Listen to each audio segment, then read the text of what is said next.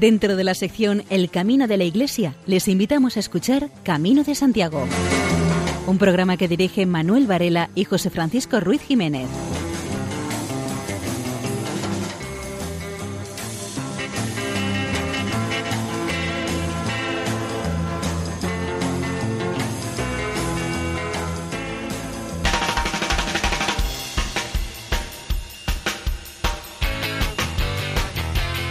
Queridos oyentes, les damos la bienvenida a una nueva edición del programa Camino de Santiago en la sintonía amiga de Radio María.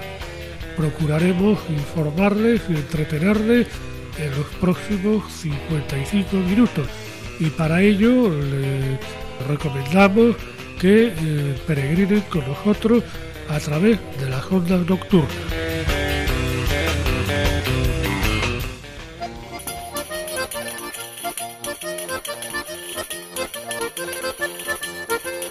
En nuestro programa de hoy les ofreceremos nuestras secciones habituales, noticias jacobeas, no faltará el apartado musical y tendremos la oportunidad de escuchar de nuevo al exconsejero de la Junta de Galicia y miembro de honor de la Academia Jacobea, Víctor Manuel Vázquez Portomeñe.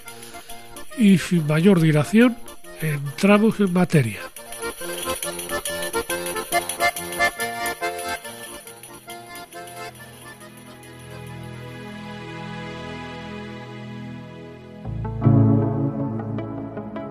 Al amanecer Compostela vuelve a soñarse peregrino como casi nada, sobre el gris románico de tus adoquines y sobre las tejas de los viejos tejados, mientras la lluvia riega mansamente el musgo que brota de sus piedras milenarias, impregnadas de misteriosos relieves ocultos.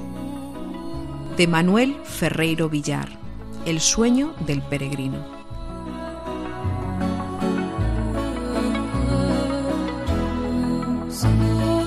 El peregrino empieza a vivir el camino cuando lo vive de verdad, por dentro, y empieza a vivirlo sencillamente por fuera.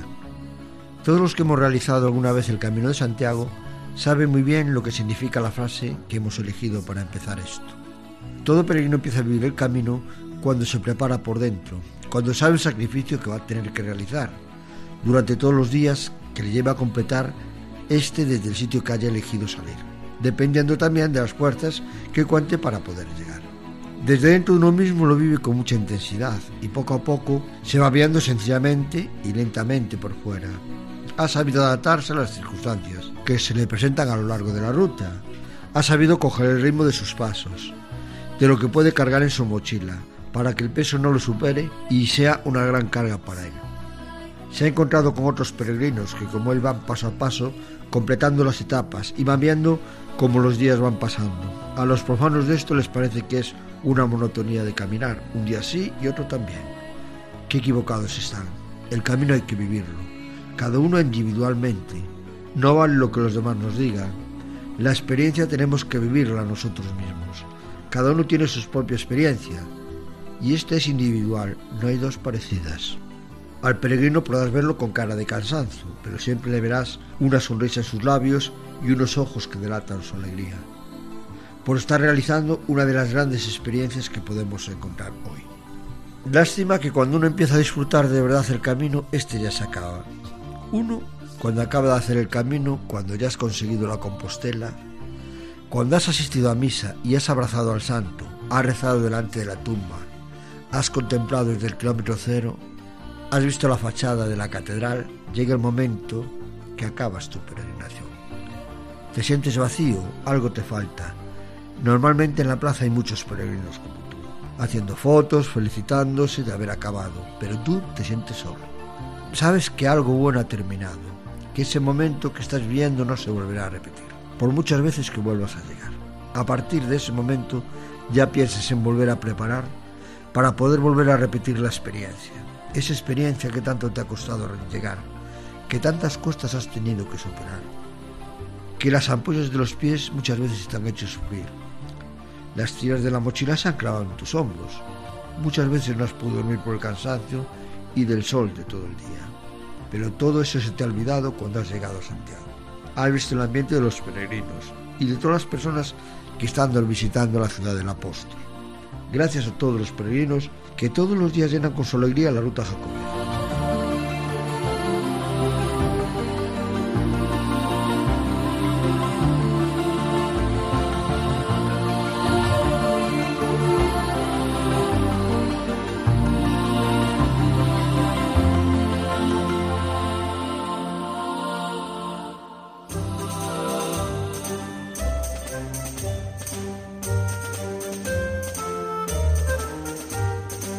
Iglesia Compostelana se pone en marcha para preparar ya la celebración del próximo Año Santo de 2021. El pasado día 23 de noviembre se reunió por primera vez la Junta que se encargará de su preparación. Esta Junta tiene 13 miembros y están presididos por el arzobispo compostelano, Monseñor Julián Barrio. En la Junta figuran el obispo auxiliar y miembros del Cabildo, representantes de las delegaciones diocesanas, de la Archicofradía del Apóstol, congregaciones religiosas y laicos. En esta primera reunión, el arzobispo compostelano recordó que el objetivo prioritario debe ser el espiritual. Por tanto, la Iglesia hará especial hincapié en la primicia de la gracia. En este sentido, Monseñor Barrio recordó que corremos el peligro de olvidar la necesidad de justificar el sentido de la vida. El sentido es el ámbito de responder a las preguntas más profundas del ser humano. No podemos perder de vista el magisterio del Papa Francisco, que nos enseña a peregrinar desde la profundidad y el sentido de la trascendencia, buscando la propia identidad del camino, la perfección, la paz interior, la caridad y la santidad. El próximo año santo, en el año 2021, ha de ser, según Monseñor Julián Barrio, ocasión de conversión, momento para anunciar el Evangelio con el espíritu de las bienaventuranzas, con el fin de ayudar a una necesaria renovación moral. Monseñor Barrio también destacó que Santiago ha de ser lugar de acogida y hospitalidad cultural, cultural, pastoral y artística pero sobre todo está llamada a ser centro de espiritualidad del tercer milenio. Santiago debe ser la Jerusalén de Occidente. Esta junta que prepara la celebración del próximo Año Santo 2021 tiene también como finalidad sensibilizar sobre la finalidad espiritual del camino y la próxima reunión será en enero del próximo año. El Año Santo 2021 será el tercero del siglo XXI y el 120 de la historia de la Iglesia.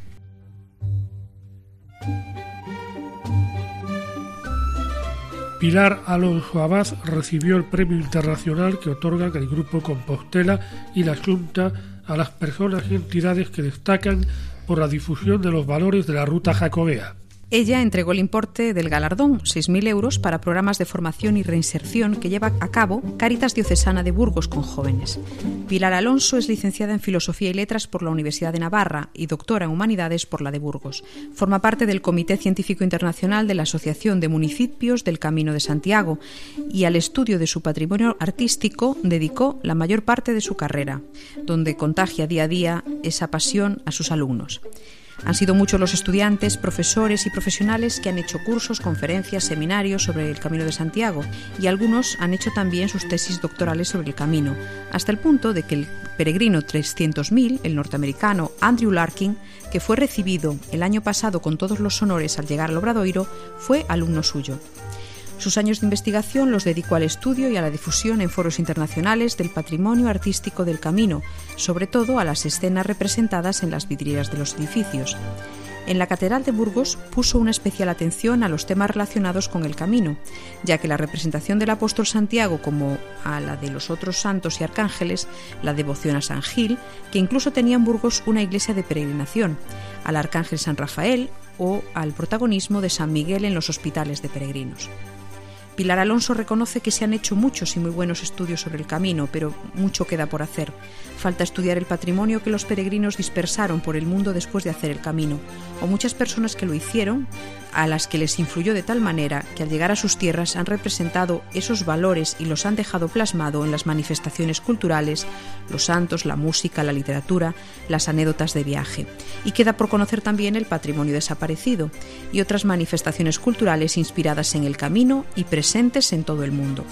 Para Alonso no hay legado más universal, el camino ha sabido aunar el lenguaje cristiano con el bizantino, el carolingio y el islámico, para transmitir valores universales como son la solidaridad y la cooperación.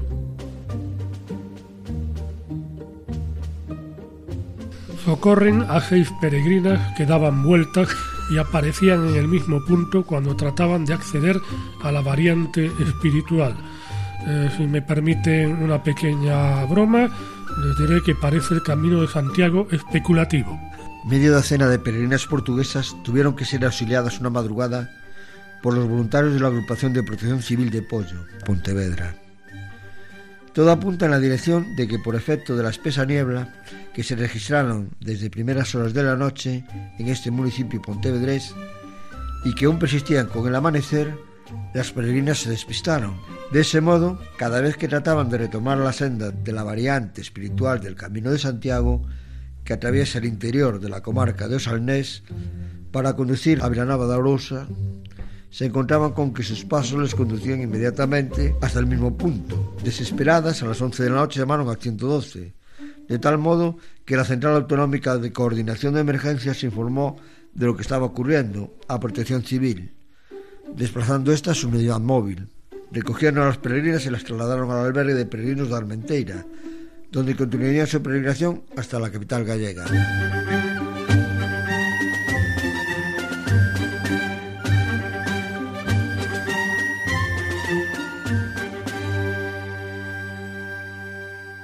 El manual de acogida cristiana a los caminos de Santiago se traduce al inglés. Como complemento a los cursos de formación específicamente dirigidos a los voluntarios que colaboran en el Centro Internacional de Acogida al Peregrino en Santiago, existe un manual. Es un libro que presenta una propuesta de oración y lectura bíblica con el que los voluntarios pueden diariamente vivir su colaboración en la oficina del peregrino desde la luz de la fe. Esas páginas orientan en la oración durante 12 días, y pretenden ser un acompañamiento espiritual para los voluntarios. Por otro lado, en el libro se exponen distintos temas que contextualizan la historia de la peregrinación y dan ideas para la acogida. Así el libro cuenta con los siguientes títulos. El apóstol Santiago, el camino, el itinerario del peregrino, la acogida cristiana, la evangelización en la acogida, la meta del camino, el voluntariado en los albergues, el voluntariado local y otras formas de voluntariado en la acogida. Además, se da información práctica para conocer la ciudad de Compostela, la catedral y otros lugares jacobeos próximos.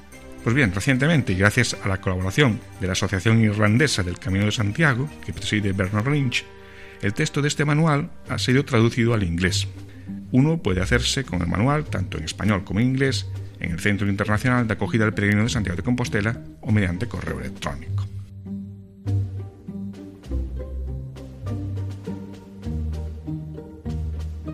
El productor de cine José Manuel Brandariz presentó al Vaticano sus películas religiosas, entre ellas una sobre el apóstol Santiago.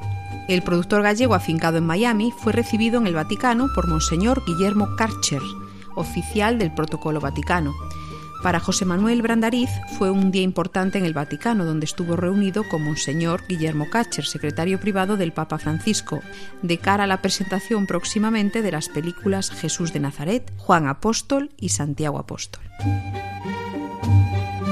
La capital burgaleja acoge hasta febrero la exposición iconográfica Santiago, el peregrino de Burgos, que podrá visitarse en las iglesias de la Real y Antigua de Gamonal hasta mediados de diciembre y de San Gil desde el 16 de diciembre hasta febrero. Se trata de una muestra itinerante organizada con motivo del 25 aniversario de la declaración del Camino de Santiago como Patrimonio de la Humanidad por parte de la UNESCO y se enmarca dentro de las celebraciones impulsadas con motivo del octavo centenario de la colocación de la primera piedra de la Catedral de Santa María en 2021. La muestra pretende dar un especial protagonismo a la figura del peregrino, por lo que su apertura se ha ubicado en el barrio de Gamonal, por donde se accede a la ciudad desde la ruta Sacobea y se trasladará posteriormente a la iglesia de San Gil, ubicada en pleno itinerario del camino. Se compone de obras de la diócesis de Burgos, principalmente vinculadas a Santiago Apóstol. Paneles explicativos, fotografías de monumentos que se ubican a lo largo del trazado sacobeo, y textos para cada uno de los diferentes espacios en los que se incluyen también mensajes religiosos. Además se presenta con una propuesta de la propia diócesis de Burgos y su vinculación al Camino de Santiago, y se configura como un recorrido a lo largo de la vida, que se muestra a través de una serie de capítulos claramente diferenciados. El primero de los apartados hace referencia al nacimiento y da la bienvenida al peregrino a la ciudad tras haber recorrido ya parte del camino, mientras que el segundo se vincula a las dificultades de la propia ruta, haciendo un paralelismo con el recorrido vital. La exposición prosigue con un capítulo dedicado al descubrimiento de la luz, en el que se hace referencia al monasterio de San Juan de Ortega. Aquí, cada solsticio de primavera y otoño, la luz entra en el monumento iluminando el capital del nacimiento de Cristo de una forma momentánea. La muestra continúa con un capítulo dedicado a la plenitud de la vida, en la que se asocia la llegada de los peregrinos a Burgos con la sensación de casi haber alcanzado su meta. Otro capítulo se dedica al atardecer de la vida, en el que el peregrino echa la vista atrás para comprobar el camino recorrido. La exposición finaliza con un apartado destinado al paso a la otra orilla. Aquí el visitante asimila la necesidad de hacer el último esfuerzo para llegar al objetivo prefijado, tras haber hecho balance de todo lo vivido hasta el momento.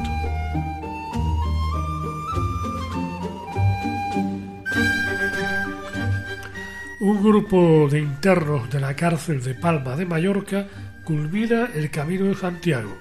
El 16 de noviembre recibía en su Compostela, en la oficina de acogida al peregrino, un grupo de presos de la cárcel de Palma de Mallorca, como parte de un programa de reinserción social.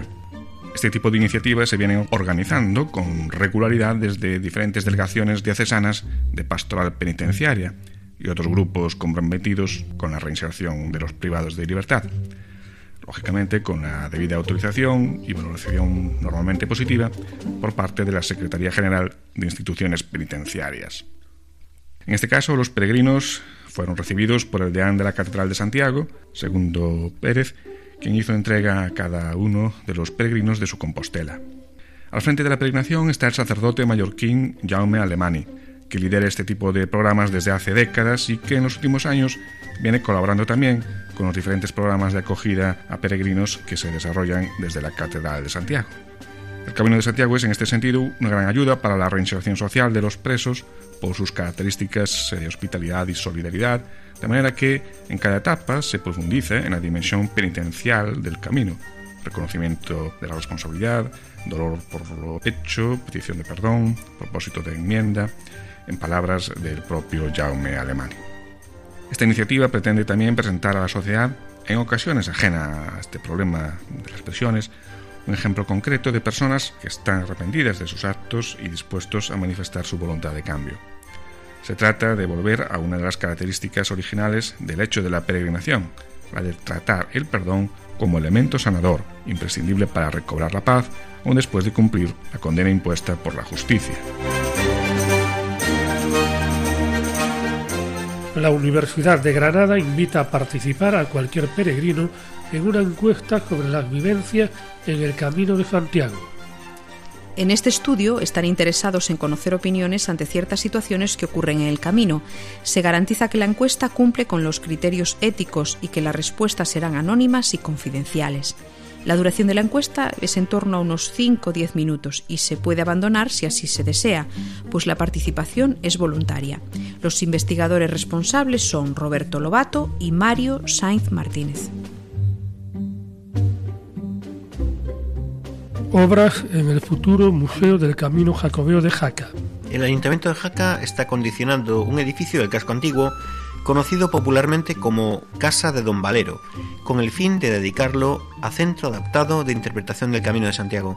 Se trata de la primera fase de una obra que tiene un coste total de 590.000 euros, una parte de los cuales procede de ayudas europeas.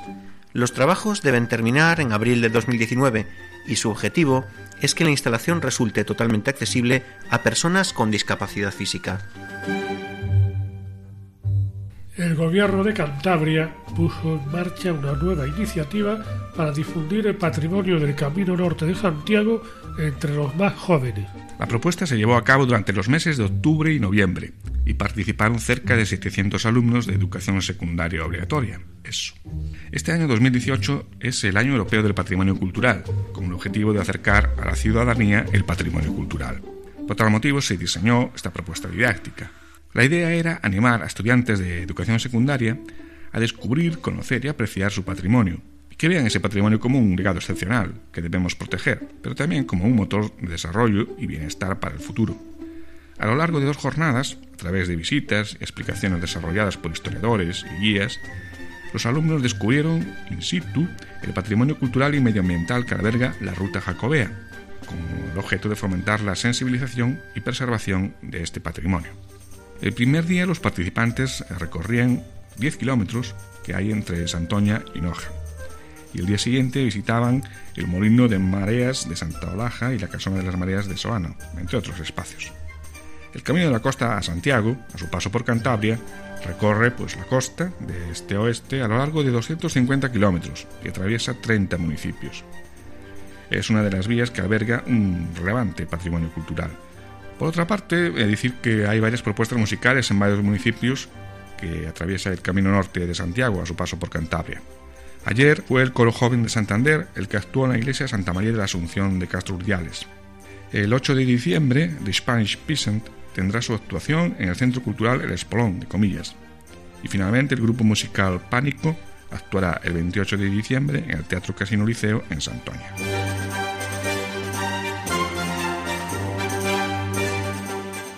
Seguidamente escuchamos Men Gave Name to All the Animals, probablemente una de las peores canciones de Bob Dylan.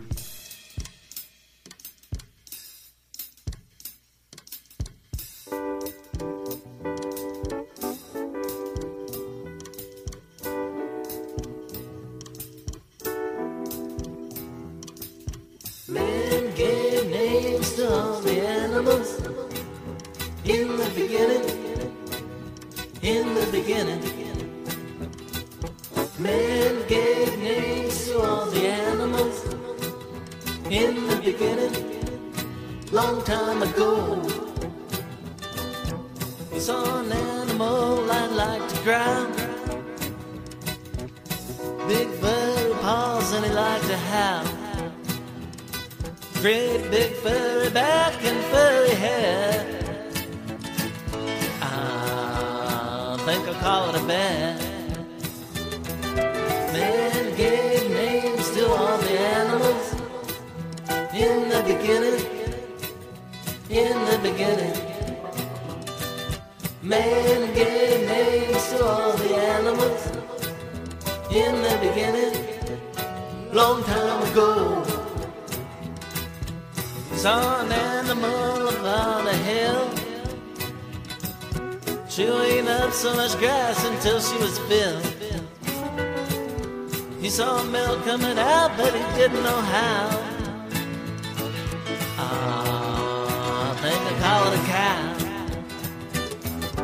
Man gave names to all the animals. In the beginning, in the beginning. Man gave names to all the animals. In the beginning, long time ago. Saw an animal that liked the snow. Horns on his head and they weren't too short. It looked like there was nothing that he couldn't pull. Oh, I think I caught a bug. Man gave names to all the animals in the beginning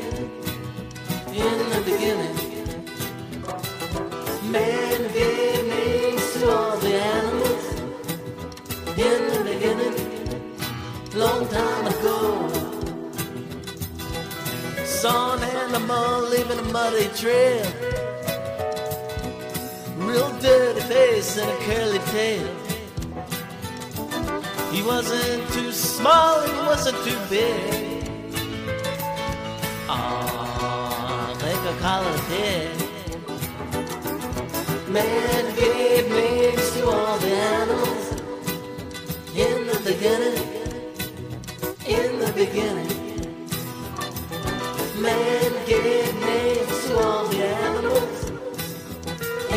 beginning. Long time ago. Next animal that he did meet had wool on his back and hooves on his feet. Eating grass on a mountainside so steep. Oh, think America call it a.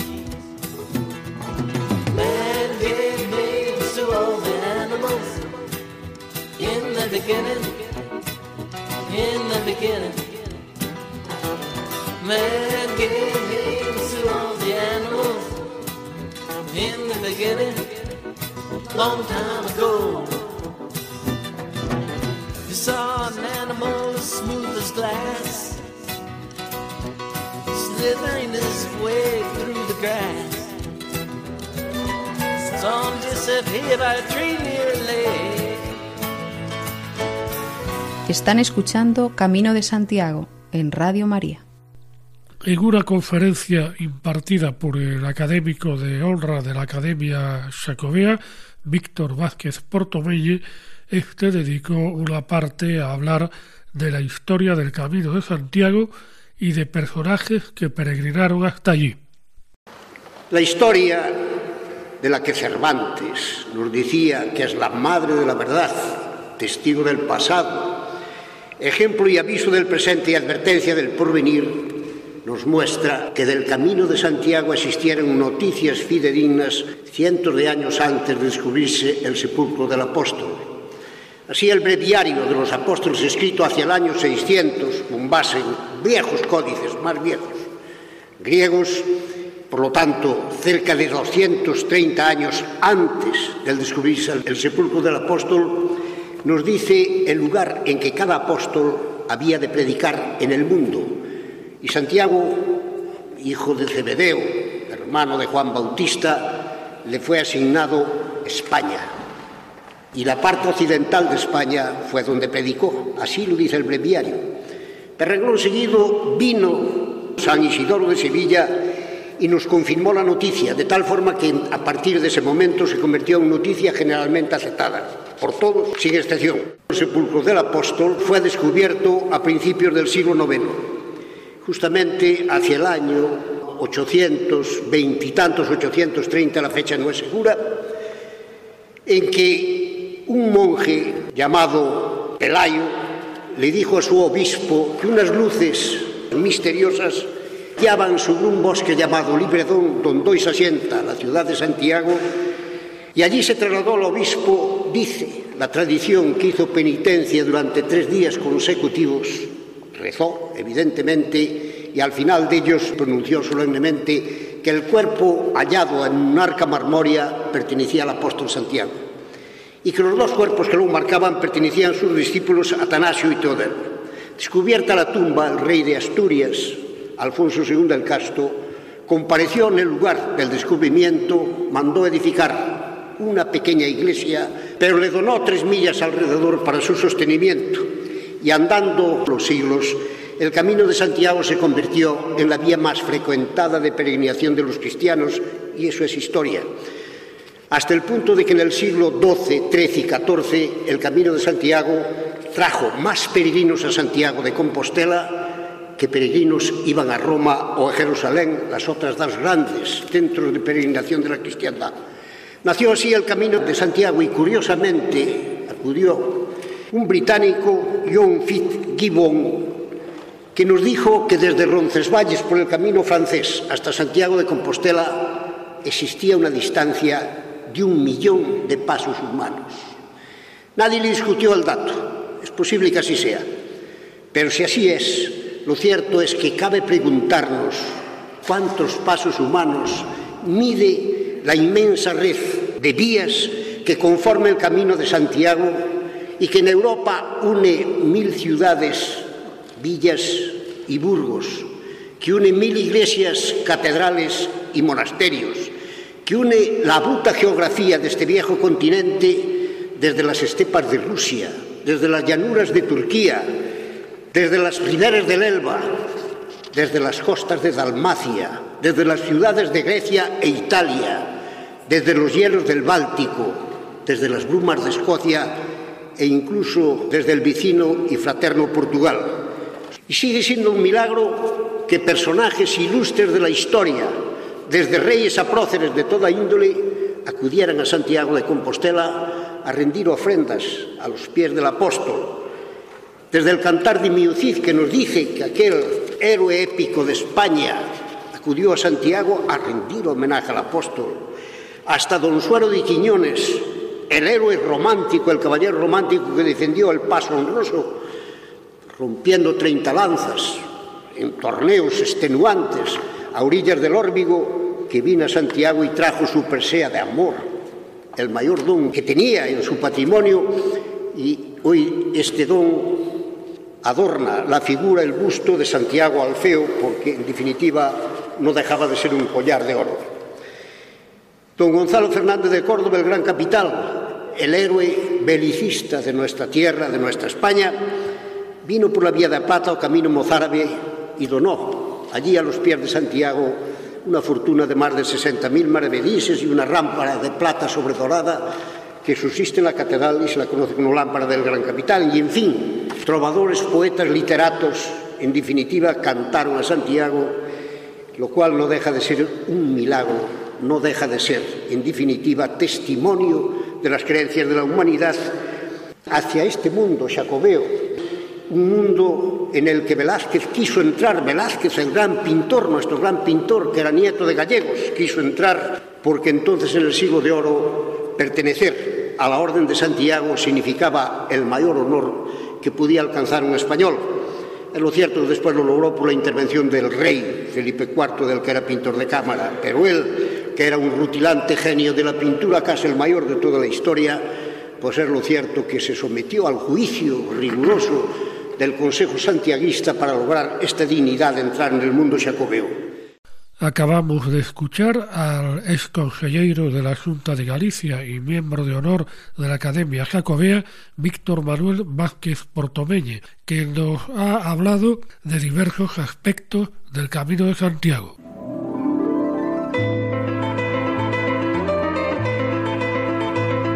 María José López se refiere a la obra de Fernando Lalanda Pijuán, Sois peregrinos, en su sección página en el camino. La recomendación literaria de esta semana es el libro Sois peregrinos, 1976, Un camino en la transición de Fernando Lalanda Pijoán. Fernando Lalanda realiza por primera vez el Camino de Santiago en 1976, cuando contaba tan solo con 19 años. Desde el recorrido de aquella singladura, el propio personaje reconoce sentirse fascinado por el camino, lo que ha marcado profundamente su vida posterior. Esta actitud positiva del escritor madura con la creación y el impulso de un centro de investigación y documentación jacobeo, cuyo objetivo es básicamente la recuperación de la documentación del camino y de su historia a lo largo del siglo XX. Sois peregrinos, 1976, Un camino en la transición, fue publicado en el año 2011. Aunque se ha publicado en esta fecha, sin embargo, el grueso del texto data del año 1976. El autor aclara en el epílogo que el libro es el resultado de la reproducción literal de dos cuadernillos realizados durante el peregrinaje en ese año, habiéndose perdido otros dos, y la redacción actual basada en los imperecederos recuerdos del pasado. Consta de 26 capítulos y cuatro anexos, además de un prólogo y un epílogo. El prólogo está a cargo de José Antonio de la Riera y llama la atención sobre la valentía y el valor de unos muchachos que deciden lanzarse a la aventura de transitar el camino de Santiago cuando nadie lo conocía. Y a pesar del esfuerzo de los pioneros como Baliña o Boicochea, resultaba una sorpresa. No podía ser, destacaba el prologuista, que los peregrinos actuasen movidos por una moda que aún obviamente no había nacido. Este epílogo es realmente sabroso. El escritor descubre al lector que su única guía del camino es una vaga reliquia que les facilitó el Ministerio de Información y Turismo. Aclara que conoce a personajes ligados al destino del camino como Elías Baliña y como dato interesante se explica la razón del viaje, que es la aventura intrínseca a la juventud y que va ligada al ánimo del escritor como parte de sí mismo. El viaje propiamente se inicia a finales de junio del año 1976 y toca a su fin el 26 de agosto. Lo realizan los hermanos Fernando y Eduardo a pie, como gusta decir el autor, y cargados con mochilas que incluyen trebejos y útiles de gran peso. Recorren el camino francés, si bien optan por la antigua vía que se desviaba por Pancorvo desde la localidad de Estella a Rabé de la Calzada y Castrojeriz, sin pasar por Burgos. El relato es un conjunto simpático, desenfadado, plagado de anécdotas, como corresponde a unos intrépidos jóvenes que desafiaban los hábitos juveniles sin dejar de ser jóvenes. Y en cuanto al estilo literario, resulta fresco, ameno, muy fluido y natural, pero a la vez maduro, con aciertos descriptivos y diálogos cuajados que añaden al texto aún más valor y placer de lectura. No está exento el libro de pensamientos sorprendentes que confirman el proverbio de que la madurez no está reñida con la edad, como lo prueban los dos protagonistas. El texto lo completan fotografías muy variadas, una carta credencial, planos, sellos y fotos propias de dos hermanos que probablemente provocarán en la actualidad la nostalgia de los años idos y ya perdidos inexorablemente por mor del destino. Y es que el tiempo pasa.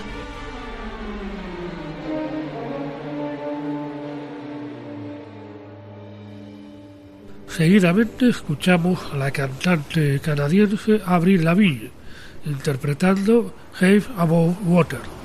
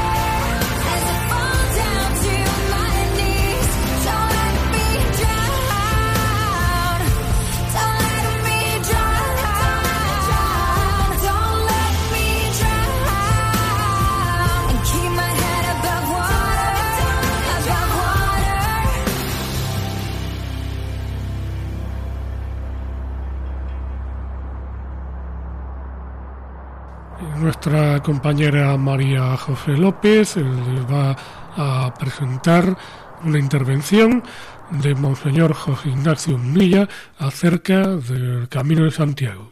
En esta segunda reflexión que escucharemos a continuación sobre cómo el Camino de Santiago nos ofrece toda una pedagogía de vida en cristiano, Monseñor Munilla nos habla de la purificación.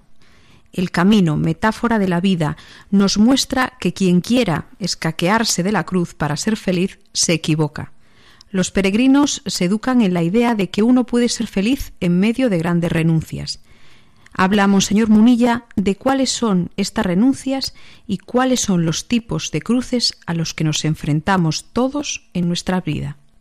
Segundo, la peregrinación requiere un gran sacrificio, es dura, requiere muchos sacrificios hasta llegar a la meta. ¿Quién ha dicho que peregrinar sea fácil? El Señor no ha dicho nunca, venid a mí y seguirme, que no vais a tener cruz y todo os va a resultar muy sencillo. No. Sí, lo que nos ha dicho es que el yugo, que la cruz será llevadera y será ligera si confiamos en Él. Eso sí nos lo ha dicho. Pero no ha dicho que vaya a ser fácil y que no vaya a haber dificultades. Eso no lo ha dicho. La peregrinación es dura y es una pedagogía también.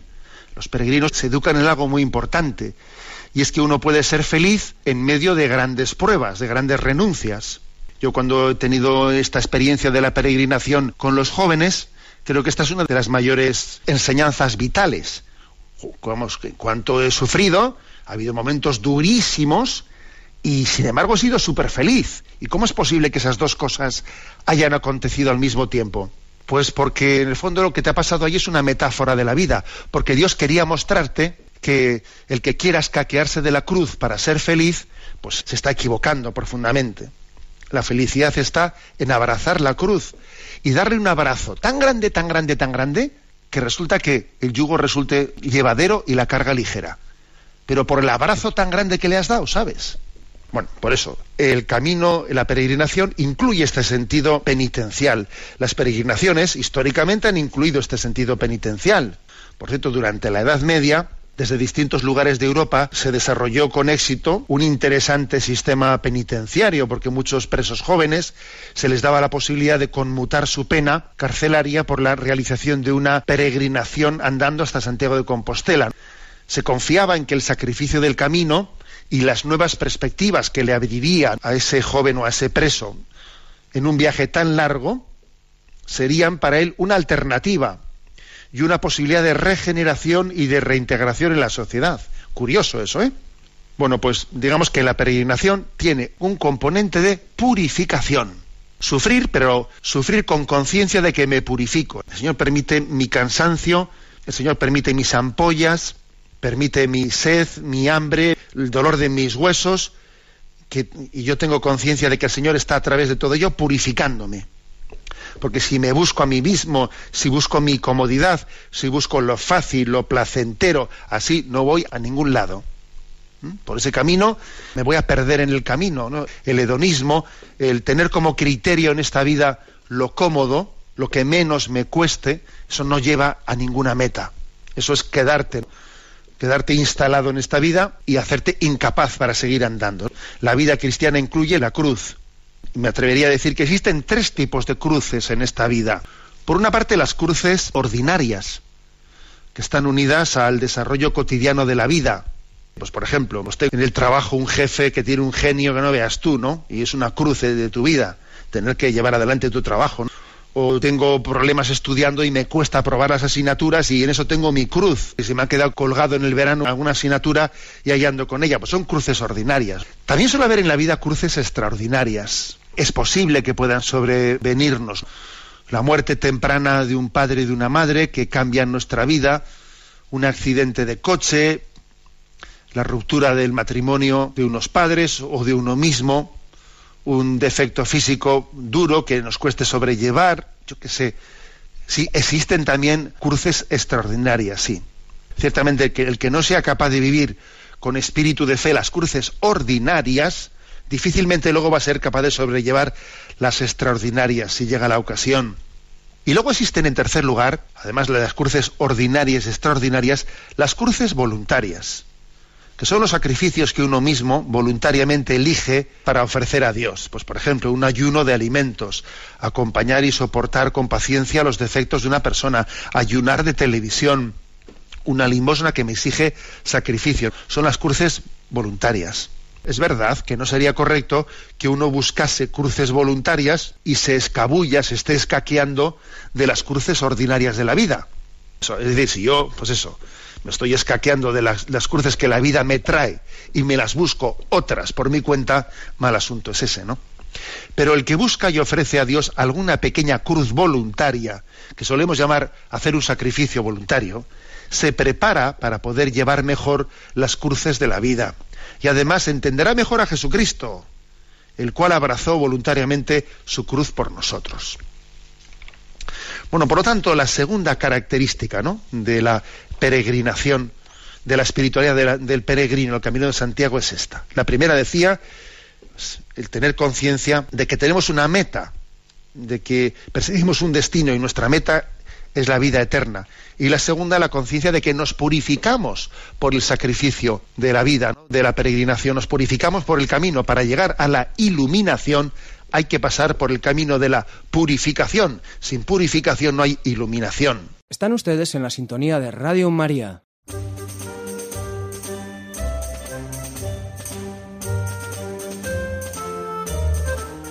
Los consejos del Camino Primitivo estudian crear un consorcio que les permita trabajar en conjunto por el mantenimiento y promoción de esta ruta jacobea.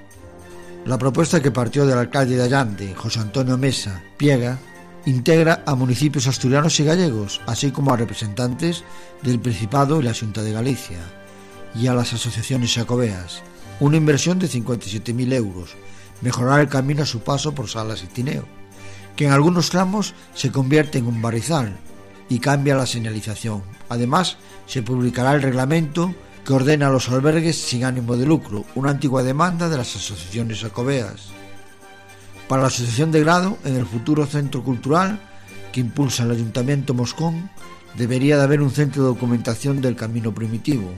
También se habló de la posibilidad de crear una academia jacobea.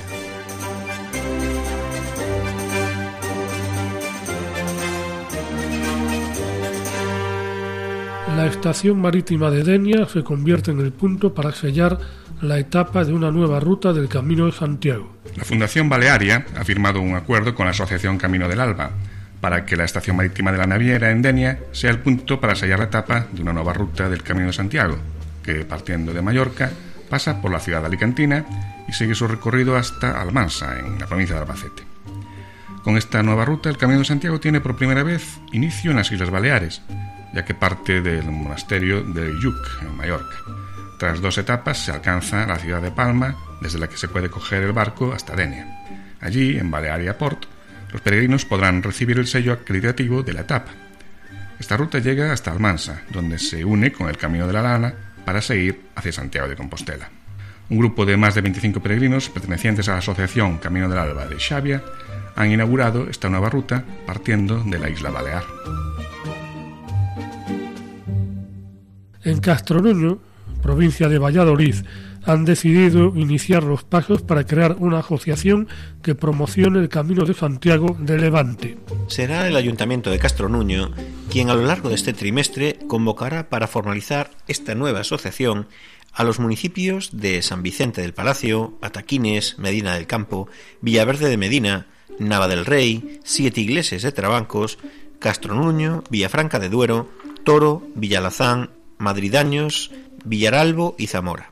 Hay un plan de actuaciones y compromisos con la intención de que sirva para dinamizar el Camino de Santiago de Levante de cara al año Jacobeo 2021. Se busca mejorar la acogida y los servicios que les prestan a los peregrinos. También se busca que sirva como revulsivo social, cultural y económico a los municipios que integran el camino. Se pone especial atención en el tramo Medina-Zamora, haciendo alusión al problema de señalización existente en Medina del Campo la salida del municipio hacia Nava del Rey, siguiendo el camino de Levante. Los peregrinos allí tienen dificultades para coger el GR 239, por lo que habría que completar y complementar las señalizaciones existentes en este y otros tramos.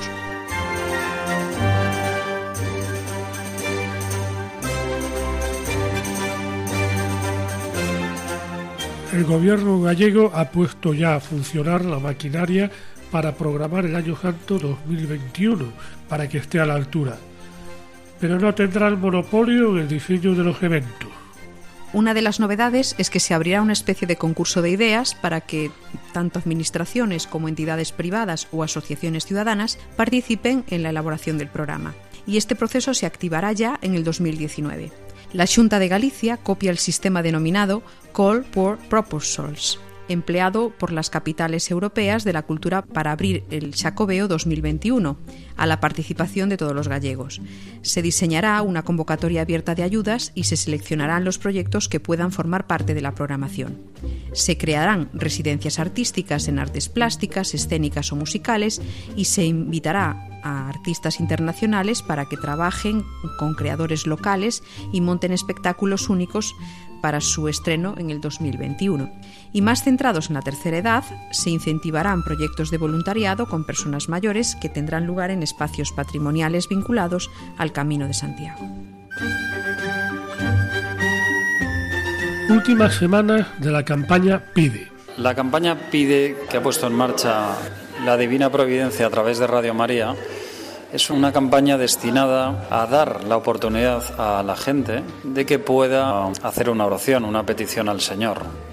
La articulamos a través de una serie de buzones que ponemos en sitios frecuentados por gente preferentemente alejada de la iglesia, donde se da la oportunidad de que la gente que tiene una necesidad pueda hacer una oración a Dios, que es algo verdaderamente hermoso. De tal manera que miles de personas van a rezar por esa petición que tú vas a hacer, porque al final estas peticiones se llevan a conventos donde hermanas, monjas o, bien frailes van a rezar todos en comunidad por esa necesidad. La campaña pide, concretamente enfocada al Camino de Santiago, tiene la particularidad de que las casas buzón donde se van a introducir las peticiones se colocan en las etapas del Camino de Santiago. Aprovechando la afluencia de los peregrinos, las casas se colocan en lugares estratégicos para ayudar a la gente a poder formular estas peticiones. Entonces es una campaña verdaderamente hermosa en la que en realidad el cielo lo que, está dando es una oportunidad para poder pedirle ayuda al Señor. Y nosotros le articulamos con muchísima ilusión, convencidos de que va a dar grandes frutos, de que el Señor en su divina misericordia va a atender a las peticiones de tantos hijos suyos. Nos lo ha explicado Rubén Bermejo, director gerente de Radio María España.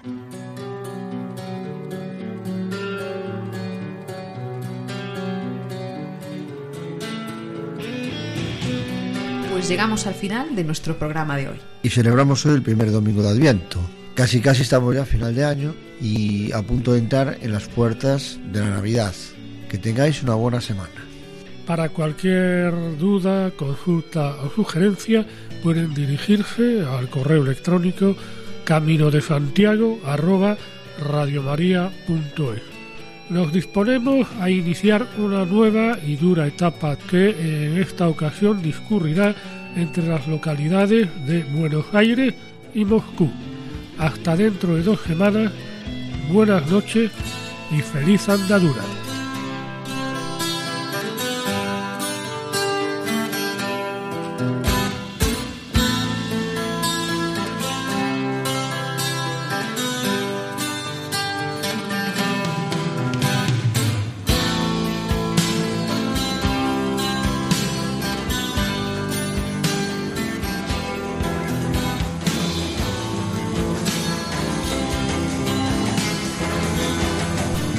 Escuchado en Radio María Camino de Santiago, dirigido por Manuel Varela y José Francisco Ruiz Jiménez.